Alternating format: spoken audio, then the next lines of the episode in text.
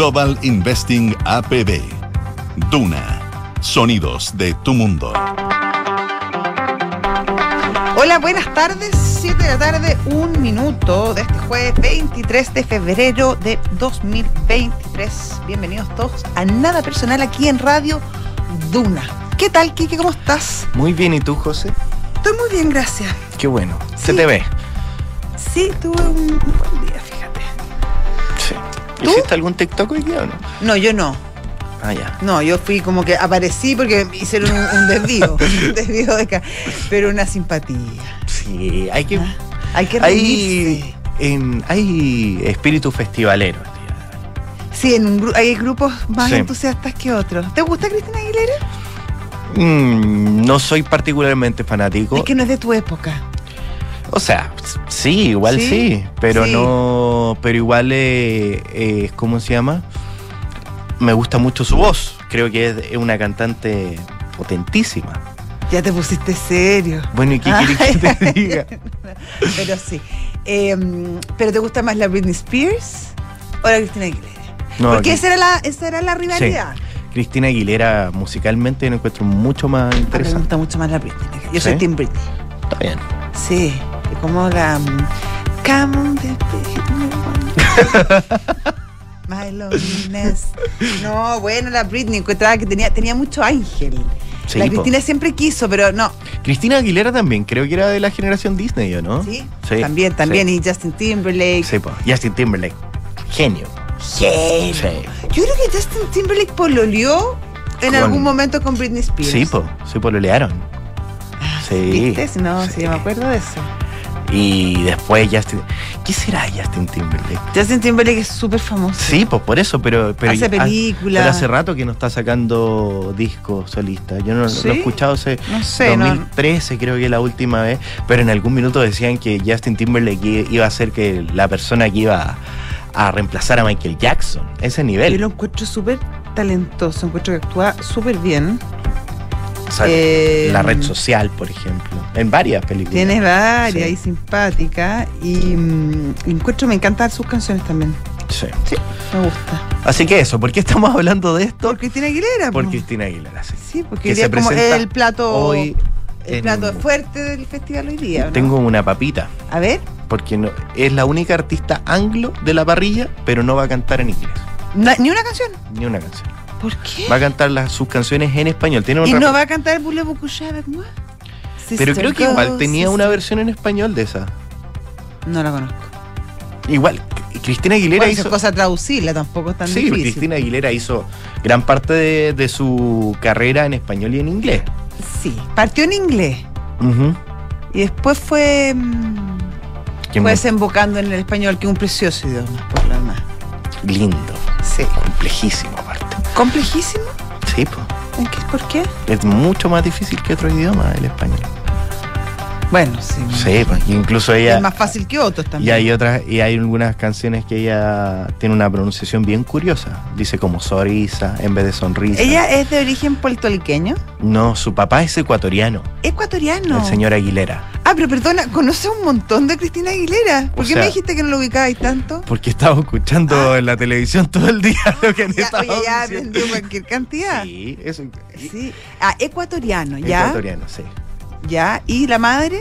La madre parece que es norteamericana. Norteamericana. Y ahí nace Cristina Aguilera, que viene con su disco que se Cristina, llama pero que no es Cristina, es Cristina. Cristina, Cristina. que se llama Aguilera, su último disco. Simplemente Aguilera. Y el primero debe ser como Cristina.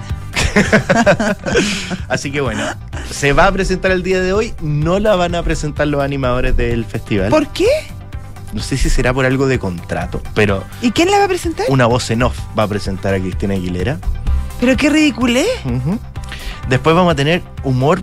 Pero espérate, espérate, espérate, espérate, espérate. Que esto lo encuentro como, como es porque es una innovación. A ver, No te voy a preguntar, si yo no, Ya. no tengo idea. Parte el festival con los animadores, me Claro. imagino. Ya, hola, saludan. ah, el Van a el pausa. beso, el beso, el beso. Pausa y una voz en off en castellano, supongo que sí. imagino. Pero no sabemos quién es el locutor tampoco. No sé, la, la locutora, yo tengo entendido que la locutora del Festival de Viña es Carolina Rejola. Tiene tan bonita voz Sí. Carolina Urrejola. Y ella es la voz de que está haciendo el Festival de Viña, la competencia, las distintas cosas así. eh, ella es la voz. No sé si será lo mismo o será una voz en específico que ella tendrá, Cristina Aguilera, en el tour que está haciendo. Pero. Ya, ¿Y no se saben las razones de aquello? yo creo que probablemente algo de contrato. eh, ¿Que tiene que ser siempre la misma? puede ser y que probablemente es muy no lo que pasó lo- lo- Con, con Maroon 5, ¿te acordás? eh? No, ¿qué pasó? Que ellos no sabían que venían a un festival. Ya. tocaron, pescaron sus cosas y se fueron. Y no, no querían recibir premios, no recibieron nada, porque no, no, no entendían. Nosotros Ay, venimos. qué mala onda. ¿qué te, qué No, te sí fue, pero el, chupete de fierro de Sí, vamos a invitar más. Sí. Pero bueno. eh, eso es lo que pasa de repente con estos mega artistas. ¿Te, o sea, ¿te acordás de Morrissey? Sí. Que en algún minuto quería, o sea, había algo que tuviera origen animal en el público, en el que andaba con una chaqueta de cuero. Morrissey fue el de, de Lucho Jara también. No, ese fue Robin Williams. Robin Williams. Ese que también es pesadito. Sí. No, si hay hartos que han venido y nos, pe- nos pegan como unas ninguneadas. así como- Sí, no como en el tiempo antiguo que era como una relación distinta. Esto de que mm, O sea, como que cambió el escenario, cambió la disposición y ya no se produce esa interacción bonita que es de los años 80. pero ayer, por ejemplo, un artista de una categoría impresionante como Fito Páez Bueno, estaba visiblemente muy emocionado. Si no. bueno Fito Páez, además que cantó puras canciones conocidas. Sí, Me encanta eso, me carga esos que como vienen como a presentar el nuevo disco.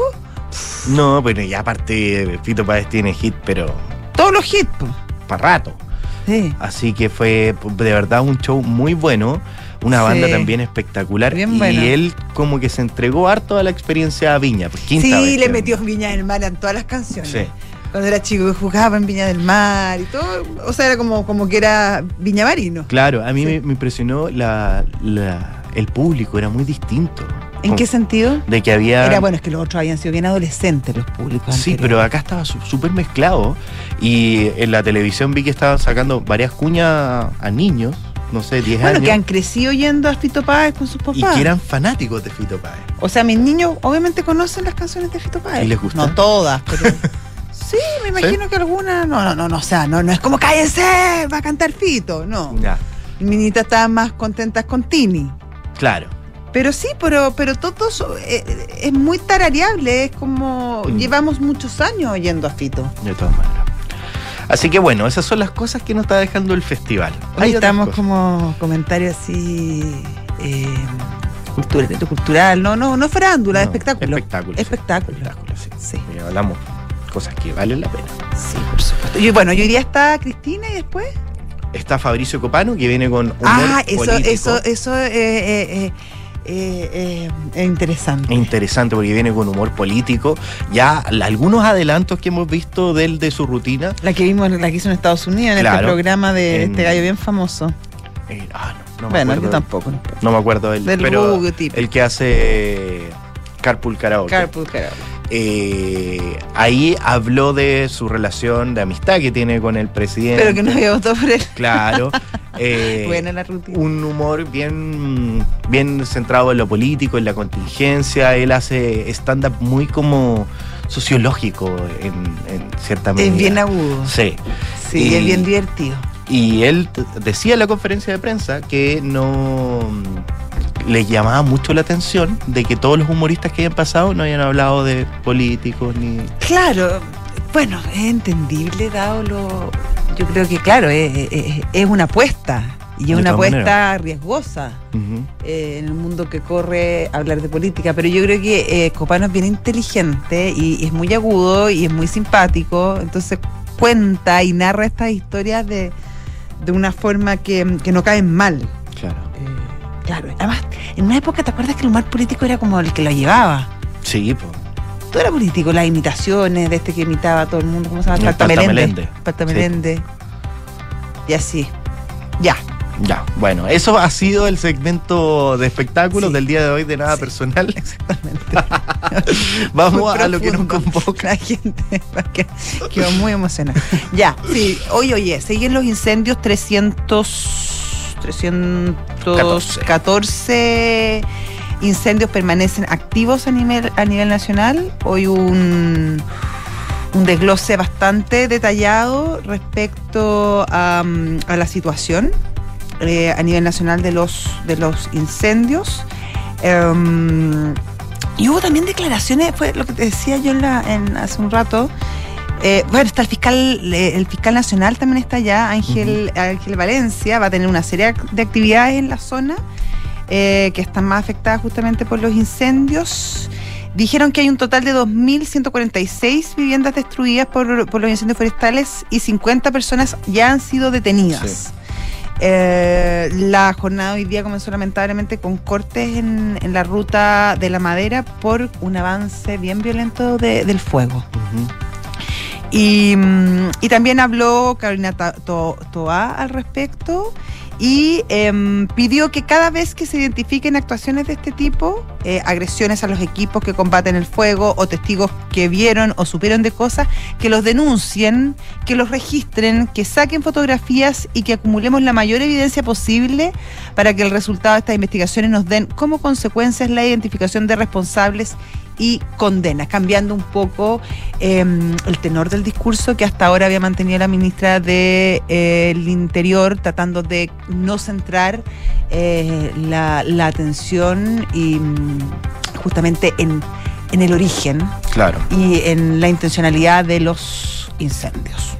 Hubo declaraciones también del ministro de Vivienda, Carlos Monte, unas declaraciones que llamaron bastante la atención y estaban en un contexto más largo, eso sí, pero eh, dice que una de las causas, eventuales causas de los incendios pueden ser conejos que se queman y Salen que corriendo. salen corriendo obvio. hacia otro lugar y llevan el fuego, las llamas hacia ese otro lugar que no estaba incendiado. Claro. Eh, eso es algo que pasa, eso es algo que, que puede funcionar así, pero eh, obviamente recibió muchísimas críticas porque el ministro Carlos Montes ha estado muy en el tenor de centrarse hasta el final en la investigación y dar con, lo- con los responsables una vez que terminen los procesos.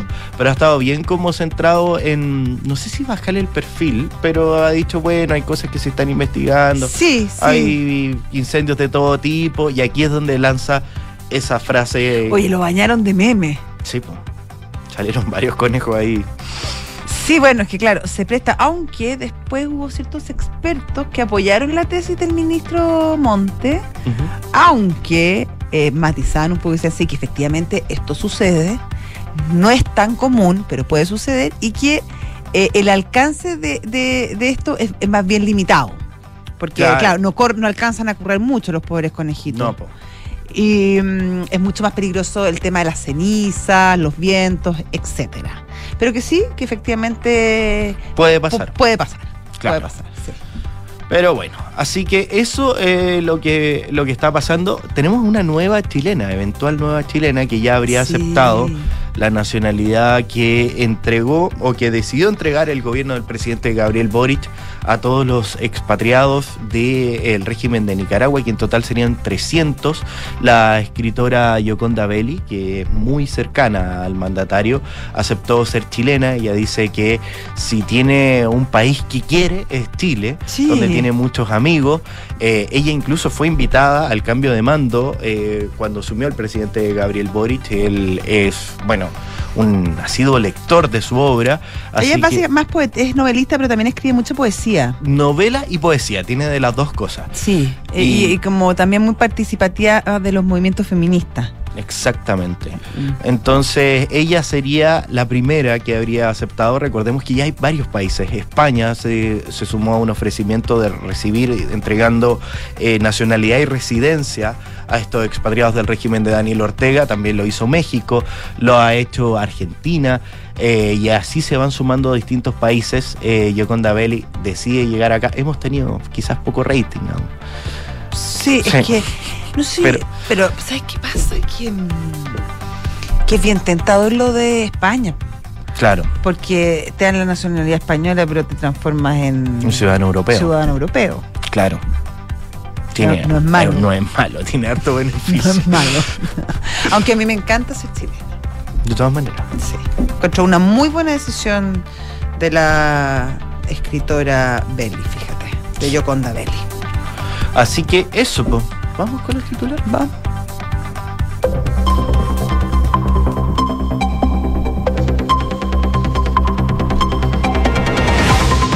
rápido, Enrique Javier. Está ahí con ganas de leer los titulares. Pero mira, ¿Ah? son las 7 y cuarto ya. Vamos con los titulares. Te, te autopresentaste. Bueno, ok. Vamos con los titulares. Vamos con los titulares. El presidente Gabriel Boric decidió postergar la designación del director del Servicio Nacional de Prevención y Respuesta ante Desastres, SENAPRED, para cuando termine la crisis de los incendios. El organismo que reemplazó NEMI lleva 94 días sin director, pero desde el día 26 de noviembre el presidente cuenta con cuatro nombres entregados por el Servicio Civil para poder completar la dirección de este cargo. Según explicó el gobierno, la postergación de este nombramiento tendría como objetivo concentrar a la institución en el despliegue de las capacidades necesarias para hacer frente a la emergencia de los incendios. El Ministerio de Hacienda anunció hoy que en conjunto con el Banco Mundial se encuentran coordinando la contratación de un seguro contra terremotos de alta intensidad que permitiría recibir pagos indemnizatorios preestablecidos ante determinados eventos sísmicos que generen daño material al país y a las finanzas públicas. En el comunicado Hacienda indica que esta acción se enmarca en una estrategia integral del manejo de riesgos catastróficos estructurada por el Ministerio, la que incluye la creación del Fondo para Desastres Naturales que se encuentra en discusión en el Congreso. Y España y Finlandia anunciaron que también enviarán tanques Leopard a Ucrania. Tras reunirse en Kiev con Volodymyr Zelensky, el presidente Pedro Sánchez no descartó el pedido de aeronaves hecho reiteradas veces por el gobierno de Ucrania. Finlandia anunció el suministro de tres carros de combate. Noticias del deporte, Sergio Ramos anunció su retiro de la selección española.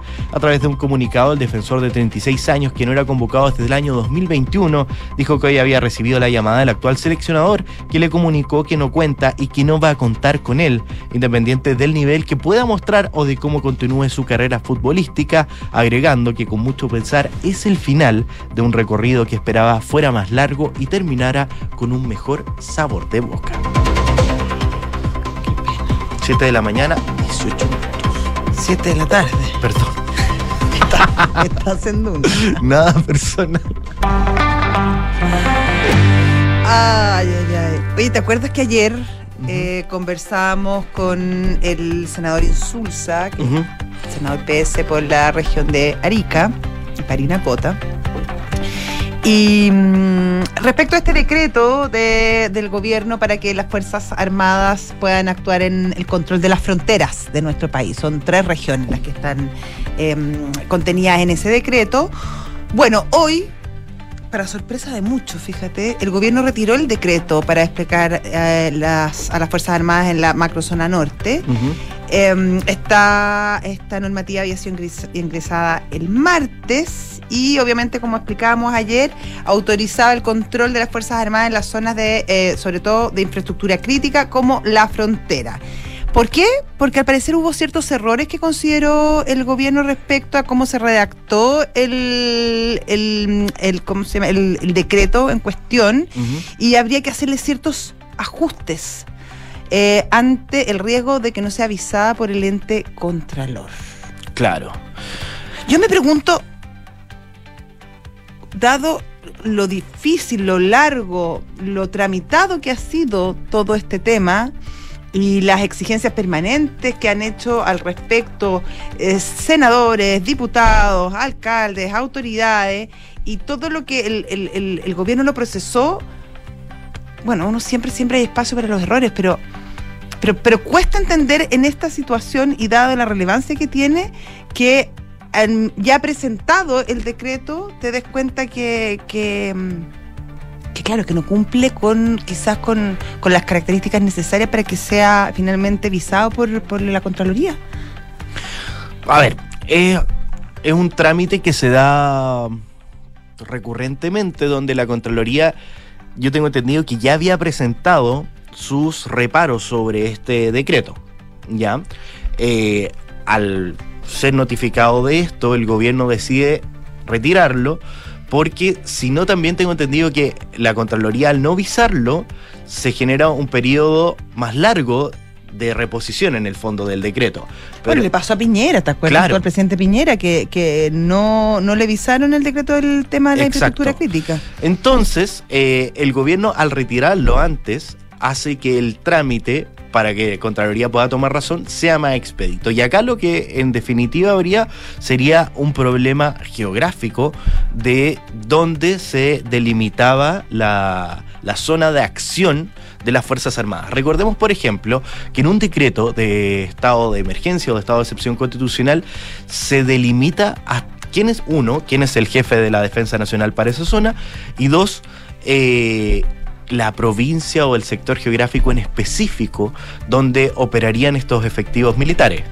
Eso parece que habría... No estaría tan claro. Claro, porque decía que, por ejemplo, las áreas de la región de Tarapacá se lee que de la comuna de Guara solo considera el territorio que se encuentra al este de la ruta 5 Sur, y eso sería, por ejemplo, un error porque limitaría un poco las acciones. Entonces, bueno, según la explicación que entregaba la, ministra Carolina Toá, salvo que apareciera ahora una observación mayor, decía, pero es difícil porque ya la Contraloría había observado cuáles eran los comentarios y eran cosas muy puntuales. Ah, ya, o sea, debiera ser rápido el trámite. Claro, y ella decía que esto se iba a resolver muy pronto y de ahí son unas pocas horas más, digamos, decía, dos a tres días donde van a estar desplegadas las Fuerzas Armadas y ella ya ponía una fecha, decía, la próxima semana me atrevo a decir, vamos a tener Fuerzas Armadas desplegadas en la zona limítrofe del norte del país.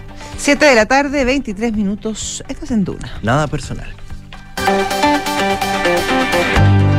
Y ya está nuestro entrevistado, también de la zona de Arica, fíjate. Así es. Estamos muy ariqueños hoy día. Vlado Mirosevich, presidente de la Cámara de Diputados. ¿Cómo está, Vlado? ¿Qué tal? Hola, Josefina, Enrique, ¿cómo están? Muy bien. Qué bueno. Por acá. ¿En Valparaíso?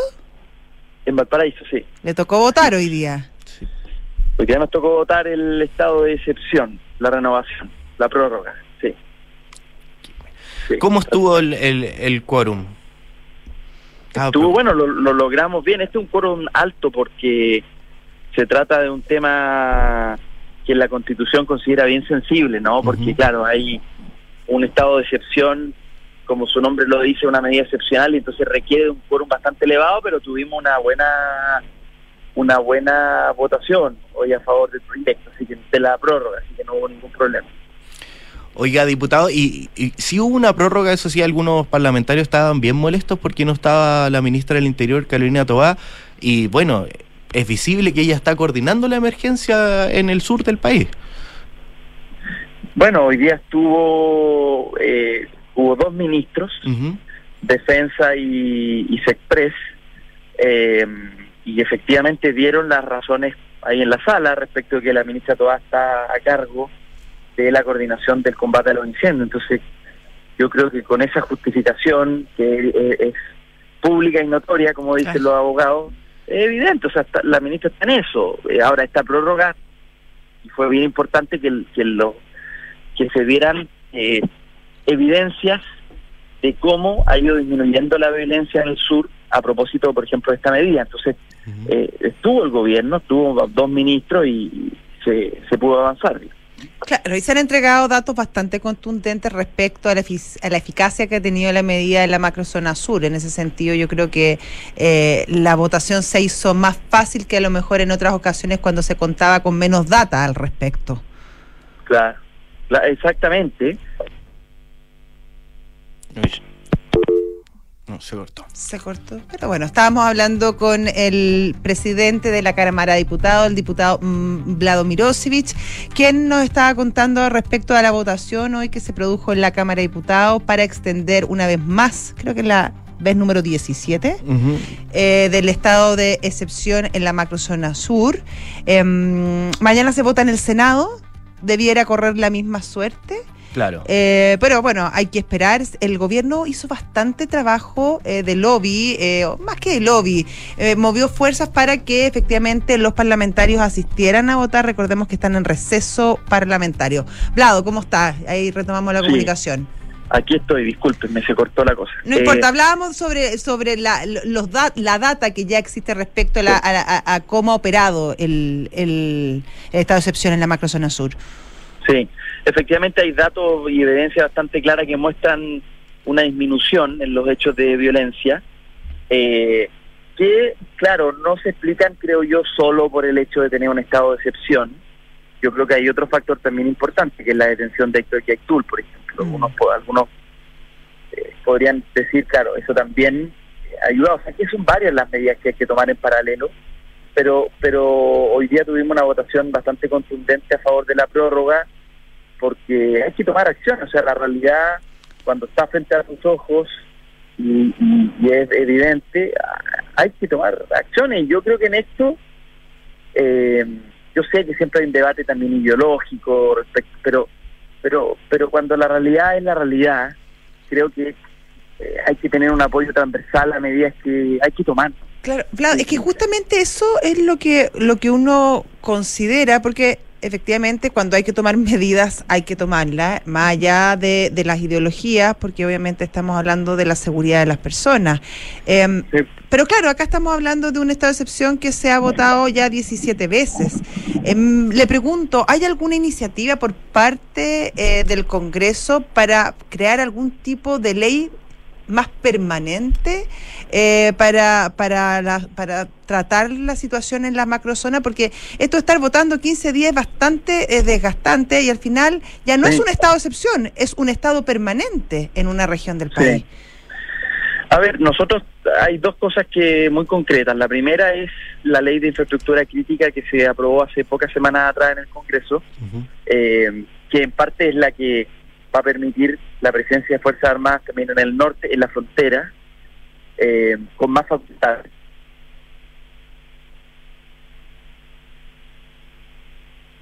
Diputado. Estamos con problemas de comunicación con, el diputado. Eh, bueno, se estaba refiriendo básicamente a las distintas iniciativas eh, que se manejan en el, en el Congreso para darle una, una una, una, una situación más estable a la zona más allá de estas votaciones que se ocurren cada 15 días. Lado. Sí. Aquí estoy. No, les decía que la, la, esta ley de infraestructura crítica entonces es una muy buena noticia. Esto permite permite darle más facultades eh, a las Fuerzas Armadas respecto de, eh, por ejemplo, de ruta, en fin. Tiene una, y en el norte se va a aplicar ahora, vamos a ver cómo funciona. Yo soy bastante optimista. Creo que lo que vamos a ver en el norte en los próximos días eh, va a ser algo que va a funcionar, o sea, el Estado tiene que retomar el control de sus fronteras y, aquí se le dan herramientas mucho más reales, no solo de observancia o de logística, a las Fuerzas Armadas para poder enfrentar la situación. Eh, creo que va a ayudar mucho, ¿no? Ya evaluaremos a tiempo cómo, pero la impresión de que va a ser una, yo soy bastante optimista. Y diputado, había, había otra iniciativa que tengo entendido que ampliaba más los días, pero se le fueron metiendo indicaciones y fue yéndose un poco del foco que tenía la iniciativa legal, que tenía, si no si me puedo estar equivocando, pero creo que eran 45 días, cada 45 días se, se votaba la prórroga. Sí, hubo una, efectivamente una reforma constitucional que se lamentablemente no por el forum, que también uh eh, para establecer un tiempo finalmente 35 fue el acuerdo. Se despachó del Senado. 35 días porque claro cada 15 días es muy desgastante estar eh, aprobando la prórroga. Cada 35 tiene sentido. Eh, pero lamentablemente se rechazó. Por lo tanto seguir el, con el con el régimen actual. Cada 15 tenemos que estar votando eh, a todos nos gustaría que no fuera una se cuenta de que ya han pasado varios gobiernos y el problema sí. Por lo tanto, tenemos que ofrecer seguridad a la, a la gente que vive en el sur. Hay que, aunque es una medida que se ha ido prorrogando más de lo que nos gustaría. Obvio. si alguien tiene alguna simplemente que dar protección Estamos con, con ciertos problemas de, de, comunicación, Blau. Eh, no sé si se puede correr quizá un poquito para la señal. Sí, aquí volví. Ahí, sí, ahí estamos mejor. Ya. Ya. No, hay dar protección. Entonces, claro, es una medida excepcional, pero que se ha tenido que ir extendiendo en el tiempo porque los hechos de violencia continúan. Ahora, pero pero bueno, hay que hacer lo que hay que hacer, el gobierno, izquierda o derecha o centro, lo que sea, su principal responsabilidad es dar protección a la población, tiene que hacerlo. Eh, Vlado, quiero cambiarlo de tema. Em, la oposición ha anunciado una serie de comisiones de investigación para buscar responsabilidades políticas en, el, en torno a, los incendios que están ocurriendo en el sur del país. Em, ¿Cómo va a operar esto? ¿Ustedes van a concurrir con, con los votos para que se produzcan esa, esas investigaciones? Eh, ¿Cuál es el curso que, que están ustedes evaluando desde el oficialismo? Sí, a ver, esto es algo que eh, está una noticia en desarrollo, pero pero yo diría lo siguiente, el, el, yo por lo menos voy a votar a favor de la comisión investigadora, creo que es bueno investigar, eh, y en particular, el 2018 ya existió en la Cámara una comisión investigadora sobre incendios, que hizo una serie de recomendaciones al Estado, medidas a tomar en todos los ámbitos para poder evitar o al menos disminuir el riesgo sobre incendios. Entonces, yo creo que es bueno evaluar si esas medidas se tomaron desde el 2018 hasta esta parte. Yo creo que es bueno hacerlo. Eh, por lo tanto, yo voy a votar a favor de la comisión investigadora, no, no tengo ninguna duda. ¿Qué va a hacer el oficialismo en su conjunto? No lo sé todavía, es parte de lo que se está discutiendo. Yo tengo, por lo que hablé oficialmente en los pasillos, había muchos que estaban eh, en esta idea de de que se haga la comisión investigadora, creo que es bueno. O sea, eh, hay varios años que evaluar si se tomaron esas, esas recomendaciones o no. Que la propia Cámara hizo. La, la ministra Carolina Tobá hoy día decía en un punto de prensa que, que, le parecía una buena iniciativa para poder ver y que las instituciones funcionaran si había habido una responsabilidad política eventual o no. Así que parece que desde el gobierno también están bien dispuestos a responder. Yo creo que sí, yo creo que yo creo que sí y hay que verlo como con, con cierta altura también de Estado, o sea, es el Estado chileno el que tiene que actualizarse. Pasa lo mismo respecto al tema de la delincuencia, o sea, estos son fenómenos que estamos enfrentando con más crudeza que antes. Y entonces el Estado tiene que actualizarse. Las leyes, el Poder Judicial, los gobiernos, las policías, todos tenemos que ponernos eh, en una versión 2.0 porque estamos en una realidad que es más compleja. En seguridad, ¿para qué decir? Pero también en incendios. O sea, hoy día hay más incendios que antes, con más dificultad, entonces tenemos que hacernos cargo. ¿Y qué le parece en ese sentido la, la polémica que, que se ha desatado los últimos días respecto al tema de la intencionalidad?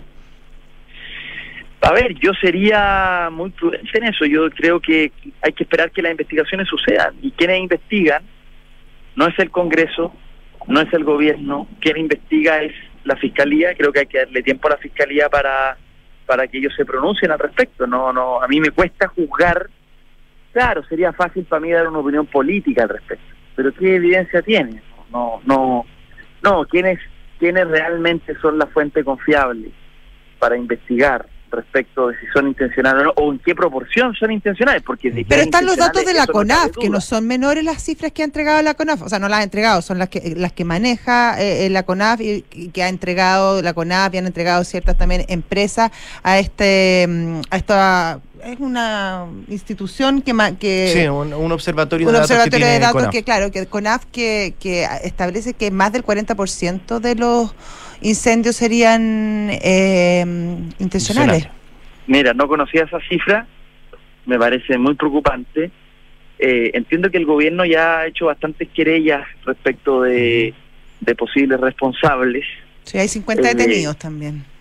Claro, no conozco, pero no conozco, no conocía la cifra. Me parece que, que es bueno la, que CONAF tenga esta información. De todas maneras, creo que la fiscalía es la que tiene que finalmente pronunciarse. Eh, y yo creo, digo, mira, hagamos una autocrítica general en el mundo político. De repente los políticos nos pronunciamos antes de tiempo, antes que las instituciones hagan su trabajo, si estas investigaciones son complejas. Entonces, no, no politicemos una discusión que, es judicial, ¿no? No sabemos los políticos cuánto es el porcentaje, no lo sabemos, no tenemos por qué saberlo tampoco. Eso es parte de otra institución, la Fiscalía, y que tiene por lo demás autonomía constitucional. Y usted depende del gobierno de turno. ¿Y usted, diputado, está de acuerdo con eh, los colegas suyos de la oposición que le han planteado al fiscal nacional Ángel Valencia que designe un fiscal especial para la investigación de estos incendios? Sí, absolutamente. Yo creo que lo amerita, lo amerita absolutamente.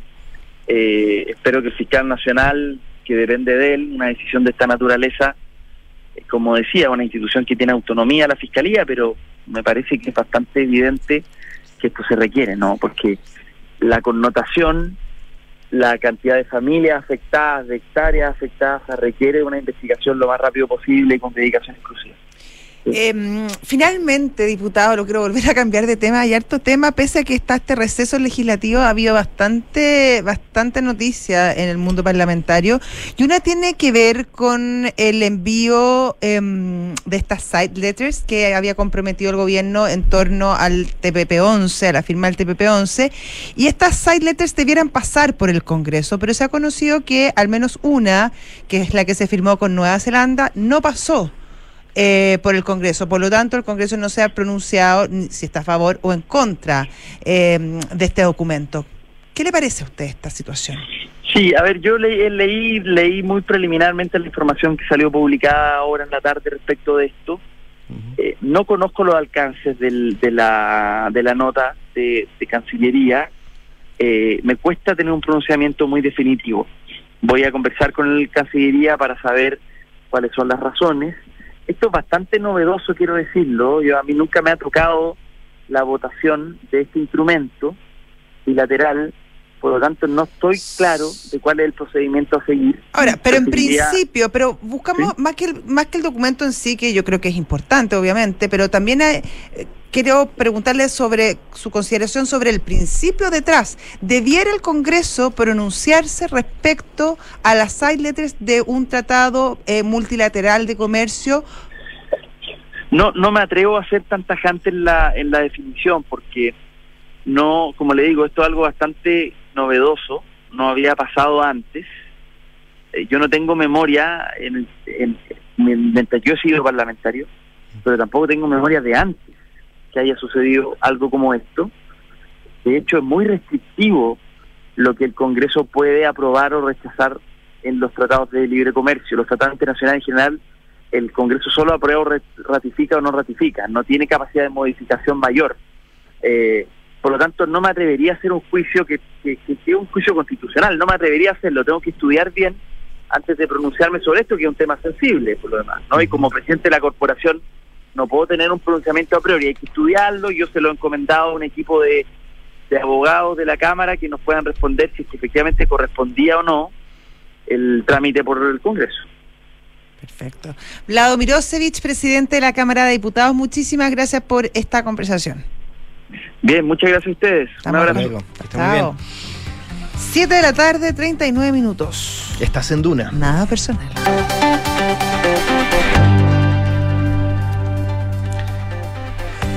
¿Tenemos tiempo? Sí, no sé si.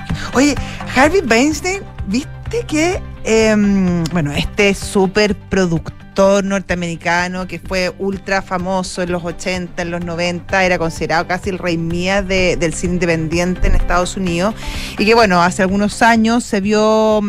Eh, en un tremendo escándalo por abusos sexuales, donde muchas actrices, modelos, gente relacionada al mundo del espectáculo, eh, lo acusó justamente de eh, abusos deshonestos, eh, abusos sexuales, violaciones, etcétera. Bueno, hace algunos años en Nueva York ya lo condenaron, claro. le dieron una pena bastante larga de 24 años, ¿o no? Uh -huh. Sí.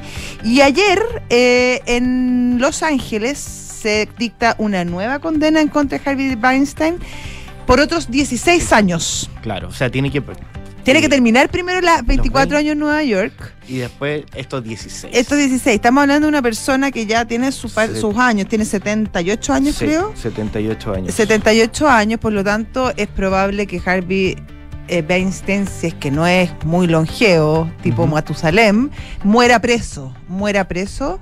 Eh, eh, y claro, y más encima está ya en una situación bien compleja, decía su abogado, que anda con un andador, porque claro. ha tenido problemas cardíacos y ha tenido problemas también de diabetes, entonces está bien complicado. Él sigue, eh, Quique, pese a todas las acusaciones y la sin número de testimonios que hay porque son más de 50 sí son muchos son decenas y decenas de, de, de, de, acusaciones y de testimonios en su contra él sigue alegando que es completamente inocente y que todo esto es una mentira y una trampa que se le tendió Bueno, eh, va a cumplir 71 años. 71, en, en marzo. un poco la edad. Eh, así que probablemente pone punto final a este juicio que tenía en la costa oeste Harvey Weinstein y me parece que hay otros más. ¿ah? Lo que podrían hacer que Harvey Weinstein pasara probablemente toda su vida, lo, que le queda de vida en. Tú sabes que uno de los principales testimonios en los que se basó justamente esta condena en California, en Los Ángeles, fue el de Jennifer Siebel, que es la actual mujer del gobernador de California, de Gavin Newsom. O sea, estamos hablando, bueno, muchas eran actrices famosas, otras no tan conocidas, pero también eh, ya este, este caso em, ha llegado a niveles políticos, donde imagínate el, gobernador de California, lo, poderoso, lo importante que es esa persona, estamos hablando de la séptima economía del mundo, California. Claro. Eh, su mujer eh, fue una de las principales, uno de los principales testimonios justamente para, para esta condena. Así es. Siete de la tarde, 42 minutos, estás en Duna. Nada personal. Y saludamos a nuestros auspiciadores. Así es. Ya. Cuando haces un depósito convenido con Zurich, estás mejorando tu futura pensión. ¿Cómo? Depositando mes a mes o a través de un depósito único convenido con tu empleador. Conoce más en zurich.cl y comienza a ahorrar hoy. Club La Tercera te lleva a ti ya un acompañante a Hollywood. Hablábamos de Hollywood. Así A la van Premier Mundial de John Wick 4 con todo incluido, donde podrás vivir la experiencia de la alfombra roja con todo el elenco. Últimos días, suscríbete ya en La Tercera con 50% de descuento. En latercera.com participa. Y vamos a una pausa y a la vuelta estamos con más Nada Personal aquí en Radio Duna. Amor, ¿renovamos el seguro de Auto Zurich? No lo ocupamos tanto. Renuévalo. El año pasado nos ayudaron N con la revisión. ¿Verdad? A mí me mandaron la grúa cuando quedé tirado. ¿Y el auto de reemplazo? Ya, se renueva. Con el seguro de Auto Zurich tienes las coberturas y asistencias que tú y tu familia necesitan. Contrátalo 100% online en zurich.cl. Zurich, tu mejor compañía para el futuro. Riesgo asegurado por Zurich Chile Seguros Generales S.A. Las condiciones generales del producto, coberturas y exclusiones se encuentran disponibles bajo el código POL 120160279 y sus condiciones particulares Conoce más en zurich.cl. Mi amor, ¿me acompaña a pagar la patente? Que marzo no te quiebre con tu auto. No pagues nunca más la patente. Smarticar, sponsor oficial del Chile Open. Oye, ¿tenía un dato de revisión técnica? Que marzo no te quiebre con tu auto. Olvídate de la revisión técnica. Smarticar, sponsor oficial del Chile Open. Qué rico que podamos viajar todos al sur este año. Haber calzado las vacaciones fue una tremenda idea. Sí, con la Javi estamos listos, listos. Oye, ¿y cómo lo van a hacer con el Roque al final? Se queda donde mi mamá. Ah. Con Marcelo contratamos Verisur hace un par de días, así que podemos partir tranquilos. Ah, qué bueno. Y la casa queda en buenas manos. Sabemos que quieres estar tranquilo cuando sales de casa. Conoce la alarma Cero Visión de Verisur, capaz de actuar antes que lleguen las fuerzas de seguridad. Calcula online en verisur.cl o llama al 600 385 0003. Activa Verisur. Activa tu tranquilidad. Con Talana, la más completa plataforma digital de recursos humanos, ahorras tiempo y costos. Gestiona la información laboral de tus colaboradores, firma digitalmente, calcula remuneraciones y encuentra al talento ideal para tu empresa, directo desde la app más descargada y mejor valorada para la gestión de personas. Únete a las miles de empresas que ya han digitalizado su área de recursos humanos con Talana. Conoce más en talana.com. ¿Cómo estás, Paula Frederick? Muy bien, ¿y tú, Polo Ramírez? Feliz porque este lunes 27 de febrero estaremos de vuelta para que cada tarde compartamos esas historias que nos hacen pensar, discutir y también reír. Todas ellas tienen una mesa reservada en Café Duna. Los esperamos de lunes a viernes a las 5 de la tarde en el 89.7 y en duna.cl.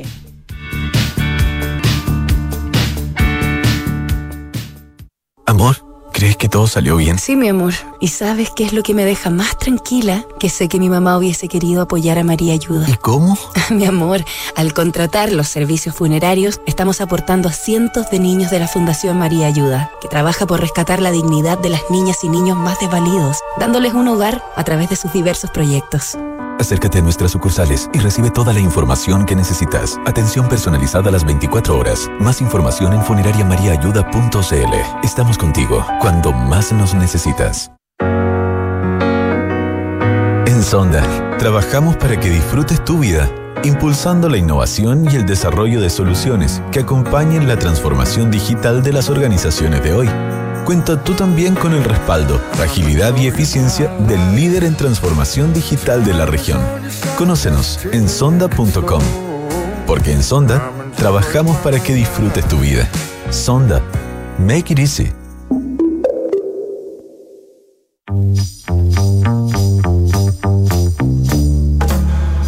Son los infiltrados en nada personal. Y cuando son las 7 de la tarde y 47 minutos, ya está con nosotros Juan Pablo Iglesias, nuestro infiltrado de hoy. ¿Qué tal, Juan Pablo? ¿Cómo estás? ¿Cómo están? Muy bien. ¿Y ustedes? Bien, también. Qué bueno. Nos trae la historia, un cuento chino. Un cuento chino a propósito de la, del año de la guerra en Ucrania, que estamos toda esta semana, bueno, en la tercera biocobertura todos los días y, y, eh, y el- en general en todos los medios están cubriendo con, con visitas de, de Biden y otros líderes mundiales a Kiev eh, y, a- y algunos Mañana también se a- cumple el primer aniversario. Mañana se cumple el primer aniversario y el, y el tema es, eh, a propósito de visitas eh, y a propósito del cuento chino, ¿a qué está jugando China en este, en este juego de, de poder, digamos, que, que surge a partir de la guerra? Una guerra que, como decíamos, cumple ya un año y que no tiene visos de, de- de solución o de terminarse.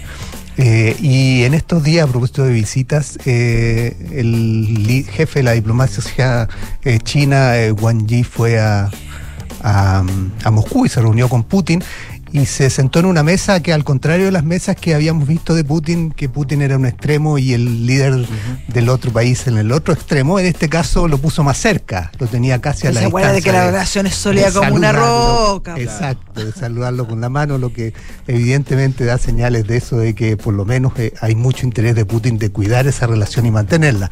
Ahora, del caso de- por el lado de China, eh, eh, China ha jugado un, papel bien especial durante este año, porque si bien eh, ha eh, insistido en defender la integridad territorial y todo eso, eh, se ha mantenido muy cerca de Rusia, eh, sobre todo en apoyo económico, digamos. Ha sido el principal socio eh, económico de Rusia, el sostén económico en mucho sentido para Rusia en este, en esto, en este tiempo. El comercio entre ambos países creció como un 30%, la venta de, de- y de- de gas licuado, de Bueno, de petróleo, ha sido el gran petróleo. beneficiado también China Así con es. los precios. Así es, Claro. China, China eh, sabemos, China sabe aprovechar y es muy pragmático en eso, Sí. sabe aprovechar, apro- aprovechar los momentos. Y en este, en este caso eh, se ha mantenido en una posición más bien cercana a Rusia que distante de Rusia, eh, y Putin lo sabe y por eso esas señales que dio en la reunión con Wang Yi en Moscú. E incluso Putin está muy interesado y se comentó en esa oportunidad de que Xi Jinping tiene previsto una, una visita a Moscú en la primavera, o sea, en los próximos, en los próximos meses o en las próximas semanas, no sabemos, porque todo depende, y ahí está la diferencia entre China y Rusia, en que Putin lo da como un hecho y parece que la, opinión de China es un poco distinto, porque todo pasa porque Putin muestra disposición a a sentarse a negociar o a sentarse a conversar sobre eh, eh, una salida a la crisis. Eh, y en ese sentido China ha anunciado, y lo anunció Wang Yi, que tiene un plan de paz, que se va a anunciar mañana. Eh, Xi Jinping va a, dar un, discurso mañana con ocasión del primer año.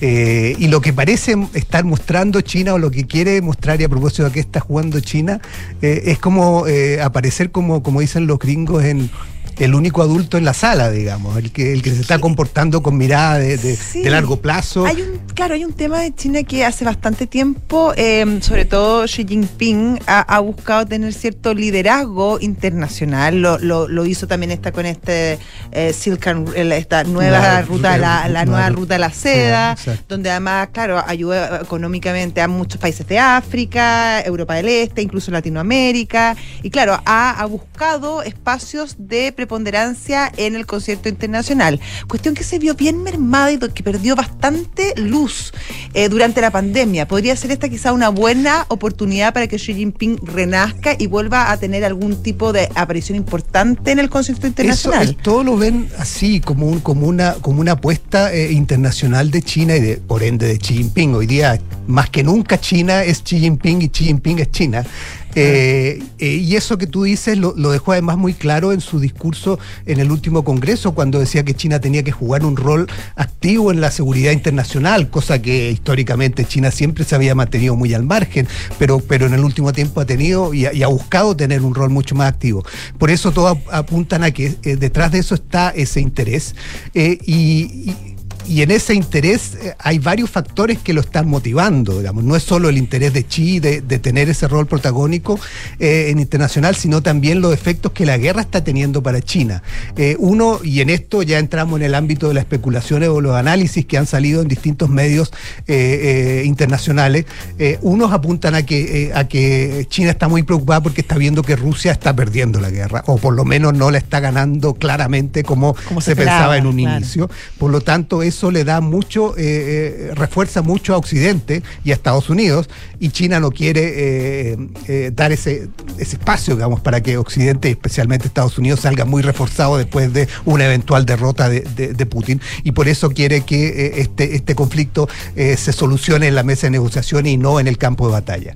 Ese era un punto. Y el segundo punto, a propósito de lo que pasó con el COVID y con la pandemia, es que unos plantean que China ha visto muy, muy afectada su influencia en Europa. Eh, y sus espacios de negocio en Europa, producto de eh, su posición en la guerra eh, con Ucrania. Y por lo tanto, detrás de esto habría un interés también eh, de China de mejorar sus relaciones con Europa y mostrarse dispuesto a ofrecer algo, como es un plan de paz o por lo menos un, una, una, una, hoja de ruta para buscar algún acuerdo en este y, y, tratar de salir de, de la guerra. Ahora, Juan Pablo, ¿ahí habrá algún tipo de conversación entre Xi y Putin Pregunto porque Erdogan trató de hacer lo mismo y no le fue nada de bien. Así es. Eh, eh, eh, hay, hay conversaciones. Xi ha mantenido conversaciones con, con Putin, ha conversado con Putin, por lo que todos dicen, bastante, en bastantes ocasiones, al contrario de con Zelensky, que no ha hablado nunca. Digamos. Zelensky hoy día, a propósito de eso, mostró, se mostró muy, muy bien dispuesto digamos, a la idea de la propuesta china, pero que no la conocía, digamos, y que una vez que la viera iba a tener una opinión más clara, pero se mostró eh, dispuesto a avanzar por ese camino si es que era buena la opción. Pero Xi sí ha mantenido contacto con, con, eh, con, eh, con Putin, pero el, el, eventual viaje, que ya sería un paso más, digamos, recordemos que, que Xi casi no ha viajado desde la pandemia. Uh -huh. Por lo tanto, que fue que, que vaya a Moscú eh, es un es un hecho sumamente sí, relevante si es que se produce.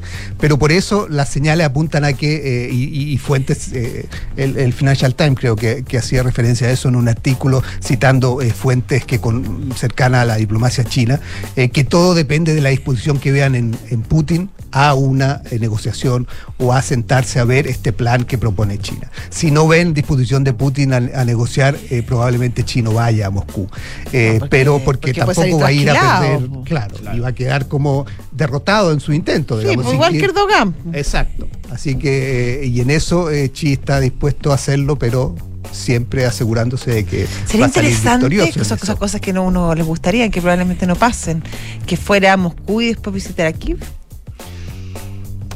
Sería una jugada ser. interesante. Sería, sería. Y bueno, hay que ver, digamos, si es que, si es que se, se, concreta este plan, hay que ver lo que dice mañana en su discurso, que probablemente va a ser eh, en la madrugada nuestra, o sea, en las próximas horas, uh -huh. eh, y cuáles van a ser las propuestas que, que plantea.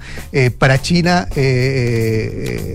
la guerra ha reflotado y, los dirigentes chinos lo han insistido, eh, criticando Occidente, de que Occidente reflote la idea de que, de que en el fondo eh, China está pensando en, en Taiwán cuando eh, aborda o analiza el caso de, de Rusia y Ucrania.